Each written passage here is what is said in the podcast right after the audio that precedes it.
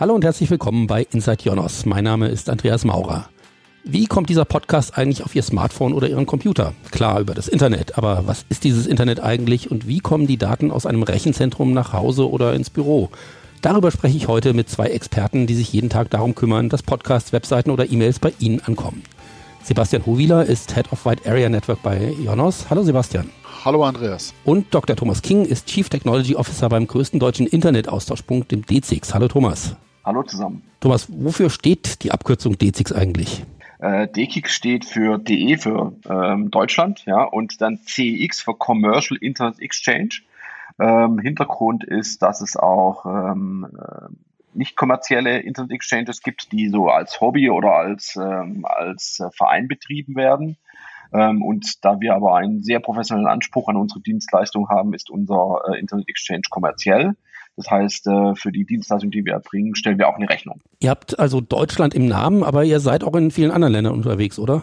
Genau, wir haben mittlerweile 23 ähm, Standorte weltweit, alles von ähm, Nordamerika, Dallas zum Beispiel, bis ähm, ja, über Europa natürlich sehr viele Standorte. Wir, haben, wir sind sehr stark in Zentraleuropa, dann ähm, über den Mittleren Osten, wir haben einen Standort in Dubai, wir haben jetzt äh, vier Standorte in Indien und gerade announced haben wir einen Standort auch in Singapur und in Malaysia. Also äh, wie man sieht, äh, sind wir mittlerweile sehr, ähm, sehr breit aufgestellt und äh, ich denke, wir werden auch weiter wachsen. Und wie muss ich mir jetzt so einen Austauschpunkt äh, ganz praktisch vorstellen? Ist das einfach ein Raum, wo viele Kabel rein und rausgehen?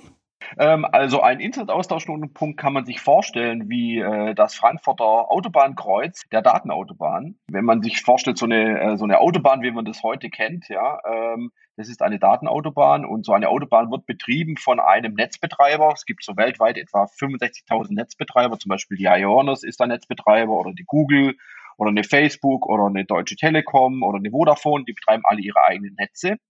Und wenn jetzt äh, zum Beispiel der Podcast, ja, ähm, den jemand auf seinem iPhone äh, angucken möchte oder anhören möchte, ähm, der äh, zum Beispiel bei der Deutschen Telekom, bei T-Mobile im Netz ist, ja, mit denen ein Mobilfunkvertrag hat, dann ähm, muss das äh, Handy ein, eine Anfrage an den Iono-Server, wo der Podcast abgelegt ist, äh, stellen können und dadurch äh, muss die Anfrage durch das Netz von der äh, T-Mobile zum Ionos-Netz kommen. Und äh, die Zusammenschaltung dieser Netze, dieser verschiedenen Netze, die ich gerade dargestellt habe, oder diese Datenautobahn, von denen man auch gerne spricht, äh, die ähm, basiert oft an äh, sogenannten Internet-Austauschknotenpunkten, an Kreuzungen, wo diese Netze sich eben treffen, an Autobahnkreuzen, wie man das auch nennt, ja. Ähm, und äh, der DKIX betreibt eben den größten dieser ähm, Autobahnkreuze, dieser Knoten, wo sich diese Autobahnen treffen, wo sich die Netze treffen. Ähm, und der ist in Frankfurt. Wenn du sagst, ihr betreibt den größten, über wie viele Firmen sprechen wir da, die bei euch angeschlossen sind? Also in Frankfurt haben wir ganz grob 1000 Netze, die angeschlossen sind. Das sind also äh, alle wesentlichen Netze, die in Zentraleuropa für die äh, Interneterbringung äh, notwendig sind, sind bei uns angeschlossen. Und wie viele Daten fließen dadurch? Äh, das sind 9,1 äh, Terabit pro Sekunde. Ähm, das kann man mit der Zahl wahrscheinlich wenig anfangen, wenn man das umrechnet in parallele HD-Video-Streams wie man die ja von Netflix oder von YouTube oder auch anderen äh, Video-on-Demand-Diensten kennt. Man muss sagen, vor der Corona-Krise, weil jetzt in der Corona-Krise wurde die Datenrate ja reduziert. Aber vor der Corona-Krise äh, wurden die ja mit äh, HD, also mit High Quality oder High Density ähm, ausge äh, ausgestrahlt. Und äh, wenn man das umrechnet, diese 9,1 Terabit, dann sind es etwa 2,5 Millionen parallele HD-Video-Streams. Das ist eine ganze Menge. Sebastian, durch unsere Netze fließt wahrscheinlich nicht ganz so viel, oder? Nee, da können wir nicht ganz mithalten. Ähm, wir haben eine, eine Gesamtaußenkapazität von circa anderthalb Terabit ähm, und nutzen da davon im, im Peak ungefähr 230 Gigabit, also 0,23 Terabit parallel. Du kümmerst dich ja bei Jonas um unsere Verbindung in die Außenwelt. Für was für eine Infrastruktur bist du da insgesamt genau verantwortlich? Ähm, die Hauptaufgabe von meinem Team ist die Anbindung der, der Jonas-Rechenzentren ans Internet, unter anderem auch zu Knotenpunkten wie dem D6 oder wir sind auch an, an vielen anderen Knotenpunkten in der Welt vertreten, zum Beispiel in London, in Kansas City. Und wir, wir äh, verknüpfen weltweit zehn große Rechenzentren und noch weitere bis zu 17 POP, sogenannte POP-Standorte mit dem Internet, ähm, sorgen dafür, dass die Offices mit, mit den Rechenzentren verbunden werden und ja, kümmern uns im Prinzip um alles, was Netzwerktechnik außerhalb von Gebäuden ist. Das heißt, ähm, die, die Netzwerktechnik innerhalb des Rechenzentrums, lokale Router, Switche, Anschlüsse von Servern, da kümmern sich äh, Schwesterteams drum. Und wir kümmern uns um alles, was irgendwie aus, aus dem Gebäude rausgeht. Mit wie vielen Kollegen äh, arbeitet ihr da in diesem Team? Äh, wir sind sieben Teammitglieder, davon sitzen fünf in Deutschland, unter anderem ich in, in Karlsruhe. Dann haben wir noch einen Kollegen in Spanien und einen in den USA. Und beim D6 äh, seid ihr wahrscheinlich ein paar mehr Leute, Thomas. Ja, genau. Wir sind ein paar mehr Leute, ähm, aber bei uns muss man das auch aufteilen in verschiedene Abteilungen. Wir haben zum Beispiel Sales, Marketing, natürlich das, äh, ein großes Engineering-Team, weil wir sind eine Tech-Company äh, und administrative Tätigkeiten wie äh, HR oder Finance. In Summe sind wir 120 äh, Mitarbeiter weltweit und ähm, im Engineering sind wir etwa 50 Mitarbeiter. Du hast eben schon gesagt, aufgrund von Corona wurden ja bei Netflix und Co. die Datenraten zum Teil geändert. Wie hat sich denn das Datenvolumen insgesamt in den letzten Jahren verändert? Also insgesamt stellen wir fest, dass an unseren Austauschknotenpunkten überall auf der Welt das Datenvolumen stark wächst. Wenn man jetzt nur mal auf Frankfurt schaut, eben den größten Internetaustauschknotenpunkt, da stellen wir fest, dass ein ähm, jährliches Wachstum des Datenvolumens äh, etwa von 20 Prozent zu sehen ist, jetzt über die letzten zwei, drei, vier Jahre. Ähm, dieses Jahr interessanterweise aufgrund der Corona Situation haben wir im Verlauf diesen Jahres, also eigentlich bis März, ja, wo die, ähm, die Restriktionen erlassen wurden, schon einen Traffic-Anstieg von äh, 20 Prozent gesehen. Also das äh, Datenvolumen, was wir typischerweise über das Jahr hin, äh, die, diese Steigerung über das Jahr hin sehen, die haben wir schon in den ersten drei Monaten gesehen. Was sind denn ohne Corona-Krise die größten Treiber für dieses Wachstum? Ähm, die Treiber sind sehr unterschiedlich. Ähm, die, grundsätzlich ist es die insgesamt äh, steigende Zahl der digitalen Dienste, die wir nutzen. Ähm, ob das jetzt äh, eine neue App ist auf dem Handy, die sehr, ähm, sehr stark nachgefragt wird, oder Videostreams, die zunehmend genutzt werden, also wie Netflix oder äh, Amazon Prime oder ähnliche. Ähm, da gibt es eine Vielzahl von, äh, von Diensten. Wir sehen insgesamt einfach eine Zunahme äh, der digitalen Dienste und das treibt auch dann äh, das Datenvolumen. Sebastian, um auf solche Veränderungen vorbereitet zu sein, braucht man bestimmt eine Reserve, die man vorhalten muss, oder? Ja, genau. Also wir versuchen beispielsweise auf unseren Leitungen generell die Leitung maximal zu 45 Prozent auszulasten. Ähm, das kommt daher, dass man zum einen eine Redundanz braucht, sprich wenn eine Leitung ausfällt, wird dann, dann schwappt der Traffic rüber auf eine, auf eine Redundanzleitung. Ähm, da man beide Leitungen parallel benutzt, hat man dann damit schon eine Auslastung von 90 Prozent erreicht, was dann noch ähm, 10 Prozent Luft gibt, um die, die Kapazitäten auszubauen. Und das entspricht ungefähr einem halben Jahr, weil wir sehen auch Wachstumsraten von circa 20 Prozent pro Jahr. Und mit den 10 Prozent habe ich dann gerade noch die Chance auszubauen, bis wir wirklich an der Redundanzgrenze sind und dann eben mit mehr Kapazität weiterarbeiten zu können. Wie schnell geht das ganz praktisch, äh, so, ein, so ein Ausbau, wenn man merkt, dass, dass es deutlich äh, wächst? Ja, das kommt, das kommt ganz stark darauf an, was man ausbauen möchte. Wenn man ähm, sogenannte Dark Fiber Leitungen hat, das sind einfach Glasfaserkabel, die man selber äh, betreiben kann, die man einfach nur das Kabel mietet. Da kann ich mit, mit Hardware, die ich im Zweifel auf Lager habe, innerhalb von Tagen reagieren. Ähm, wenn ich Leitungen anmieten muss, weil es längere Strecken sind, zum Beispiel eine neue Verbindung von Karlsruhe nach London, die kann ich nicht selber beleuchten, da brauche ich einen Provider dazu, kann das bis normalerweise zwei, drei Monate, teilweise aber auch bis zu einem halben Jahr dauern. Ist das so ein, so ein ähnlicher Planungshorizont äh, bei euch, Thomas? Äh, ja, das äh, spiegelt sich sehr wieder, was, ähm, äh, was wir gerade gehört haben. Das ist bei uns ähnlich. Es gibt äh, Arbeiten, die können wir sehr schnell ausführen. Wir haben zum Beispiel auch Roboter, die ähm, ähm, Steckerverbindungen, also ähm, wirklich Dark Fiber Verbindungen im Rechenzentren äh, zusammenstecken können.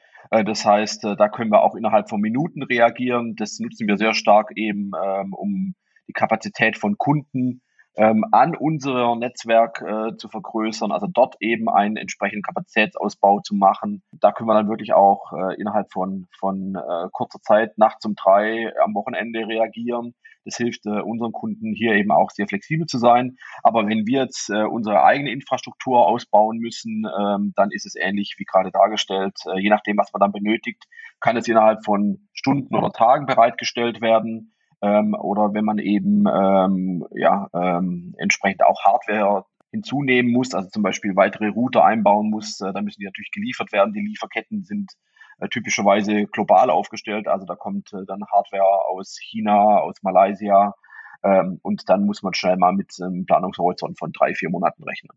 Zwei Begriffe, die im Zusammenhang mit dem Internet und, und dem Netzwerkrouting immer wieder fallen, sind Peering und Transit. Wie kann man das erklären? Ähm, Peering ist ganz einfach. Peering ist ein Zusammenschalten von den Netzen, die den Datenverkehr direkt miteinander austauschen wollen. Also zum Beispiel, wenn ich ähm, wieder das Beispiel nehmen, Vodafone zum Beispiel als Mobilfunkanbieter. Äh, ich bin, ähm, ich habe meinen äh, privaten Handyvertrag mit Vodafone und möchte jetzt auf den Ionos äh, Podcast zugreifen, der auf einem Server beispielsweise in Karlsruhe liegt, im äh, im Ionos-Netz, dann ähm, wenn dann das Ionos-Netz und das Vodafone-Netz äh, direkt zusammengeschaltet werden, zum Beispiel über den DKIX, dann redet man von Peering. Immer wenn man da ähm, verschiedene äh, Mittelsmänner dazwischen hat, ähm, sogenannte Internet Service Provider oder, äh, oder auch äh, Transit Provider genannt, ähm, und das ähm, ja, mehrere Hops sind, wir sprechen hier von Hops, also mehrere Schritte, mehrere Netze dazwischen sind, ähm, und es keine direkte vertragliche Beziehung zwischen ähm, zum Beispiel dem Ionos-Netz und äh, dem Vodafone-Netz äh, gibt äh, und, ja, und da solche äh, Transit-Provider dazwischen sind, dann spricht man von Transit, äh, weil dann kann man auch nicht mehr genau kontrollieren, wie die Qualität der, dieser Internetverbindung ist, also wie viel Bandbreite man hindurch bekommt, wie die Wegewahl ist, also läuft der ähm, ja, laufen die Pakete auf einem sehr kurzen Weg oder machen sie einen Umweg über London oder vielleicht sogar über USA. Äh, und dementsprechend äh, verändern sich dann auch ähm, das Delay, wie wir das nennen, also die Verzögerung, wie lange eine Anfrage benötigt, bis sie beim, äh, beim Server ankommt. Typischerweise möchte man hohe Bandbreiten mit äh, niedriger äh, Latenz oder Delay, wie wir das nennen, äh, haben. Und das bekommt man insbesondere beim Peering. Sebastian, wir nutzen ja Peering und Transitverbindungen. Könnte man nicht einfach äh, alleine mit, mit Peerings, mit Knotenpunkten wie dem D6 auskommen? kann man wahrscheinlich. Dann müsste man aber ein Netz betreiben, das sich auf einer Augenhöhe mit, mit den großen Tier 1 Providern ähm, befindet. Wir peeren zum Beispiel an, ich hätte es ja vorhin gesagt, äh, vielen Knotenpunkten in Europa und Amerika. Ähm, peeren dort mit ungefähr 800 verschiedenen Netzen über dreieinhalbtausend Peering Sessions. Das ist schon recht groß. Ähm, allerdings können wir trotzdem innerhalb von Europa beispielsweise nur zwei Drittel unseres Traffics über Peering übertragen. Zu den anderen Netzen haben wir keine direkte Verknüpfung und ähm, müssen dann eben auf, auf Transit-Provider zurückgreifen, die uns das ermöglichen. Und zum Beispiel nach Asien muss ich fast alles über Transit machen, weil ich selber in Asien kein, keine Präsenz habe. Du hast den Begriff Tier 1 Provider genannt. Vielleicht kannst du das kurz erklären. Ähm, das sind die, das sind die großen Internet-Provider, die untereinander ähm, peeren da, da gehören beispielsweise dazu die, die Century Link, eine Level, also eine, oder ehemals Level 3 oder auch eine, eine Deutsche Telekom spielt damit eine Telia, die ihre Netze so zusammengeschaltet haben, dass sie sagen, okay, die bilden den Kern des Internets. Da werden, sind alle Netze, alle Routen bekannt und die peeren untereinander. Und die verkaufen diesen Service, die bieten ein weltweites Netz an und sagen, okay, wir können wirklich zu jedem Endpunkt euren Traffic übertragen und verlangen für den Service natürlich aber auch Geld. 2014 gab es die Enthüllungen von Edward Snowden, ähm, wo bekannt wurde, dass der amerikanische Geheimdienst NSA ja Internetverbindungen auf der ganzen Welt abhört. Wie sicher ist das Internet? So ein, so ein Knotenpunkt oder auch so ein, so ein äh, ähm, Anschlussraum bei uns im Rechenzentrum müsste doch eigentlich äh, ein, Honigtopf für Geheimdienste sein. Was wir tun, die ähm, Verbindung zwischen unseren Rechenzentren schon auf, auf Layer 1, sprich auf dem Kabel verschlüsseln so dass selbst wenn jetzt jemand an das Kabel rangehen würde, er mit den Daten nichts anfangen kann. Wie es dann weitergeht am, am den Peering-Punkten, da kann der Thomas vielleicht was dazu sagen.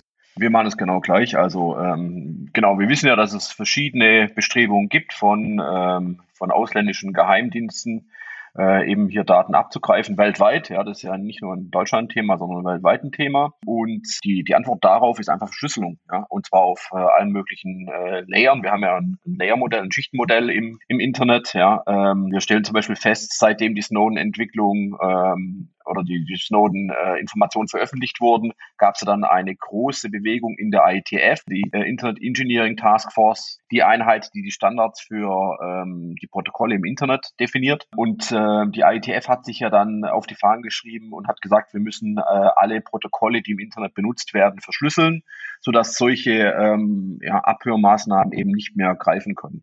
Und da hat es ja eine sehr große Bewegung gegeben. Ähm, die Protokolle sind mittlerweile standardisiert, äh, werden mittlerweile auch genutzt. Und so hat es auch jeder von zu Hause äh, eben die Möglichkeit, seinen eigenen Datenverkehr zu verschlüsseln. Und ich kann das auch jedem nur raten, das zu tun, eben damit nicht äh, Fremde, ob das jetzt ein Geheimdienst ist oder auch andere, die vielleicht mal irgendwie Interesse haben, da reinzugucken. Es gibt ja auch in den USA die Fälle, dass äh, die Internet Service Provider da ein sehr große, äh, sehr großes Interesse haben zu verstehen, was äh, ihre Kunden da so im Netz treiben ähm, ist in Europa auf, äh, aus Grund von verschiedenen datenschutzrechtlichen ähm, Regelungen nicht möglich, aber in anderen Teilen der Welt ist es das eben. Und deswegen ist die Verschlüsselung grundsätzlich etwas Gutes und die sollte man so, äh, so stark wie möglich nutzen, um eben seine, ähm, seine Aktivitäten im Internet nicht jedem preiszugeben.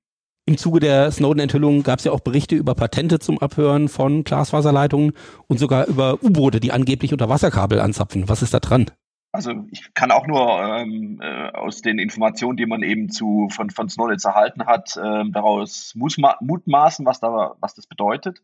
Ich glaube, dass das ähm, ja, dass das große große Länder können, dass sie die Fähigkeiten haben, ähm, Unterseekabel eben auch abzuhören. Davon muss man ausgehen.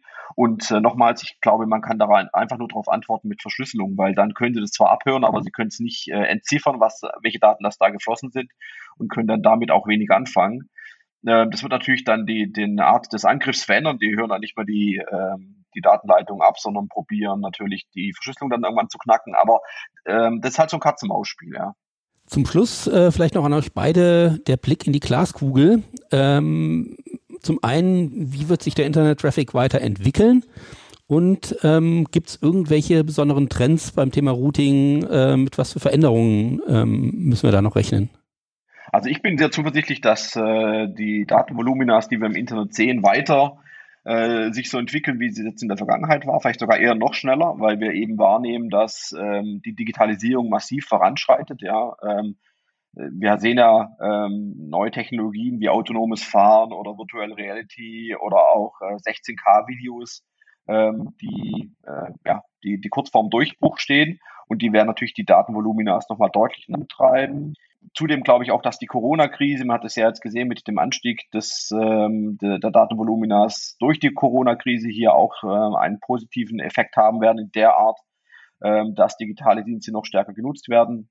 Jeder nutzt jetzt mittlerweile ähm, Videoconferencing von zu Hause, um an der Schule teilzunehmen oder auch ähm, um zu arbeiten. Ähm, ich glaube, das, ähm, ja, das schiebt das alles noch weiter an und äh, ich bin da sehr zuversichtlich, dass, äh, dass wir im, äh, wir sind ja im Bereich der Internetinfrastruktur tätig, dass wir eben auch ähm, sehr beschäftigt sein werden in den nächsten Monaten und Jahren. Ich, ich sehe es ähnlich. Also ich, ich denke auch, die, die Wachstumsraten waren die letzten Jahre über recht konstant. Ähm, ich glaube eher, dass sich das Wachstum noch verstärken wird, gerade durch verstärkte Videokonferenzen, durch Videostreaming.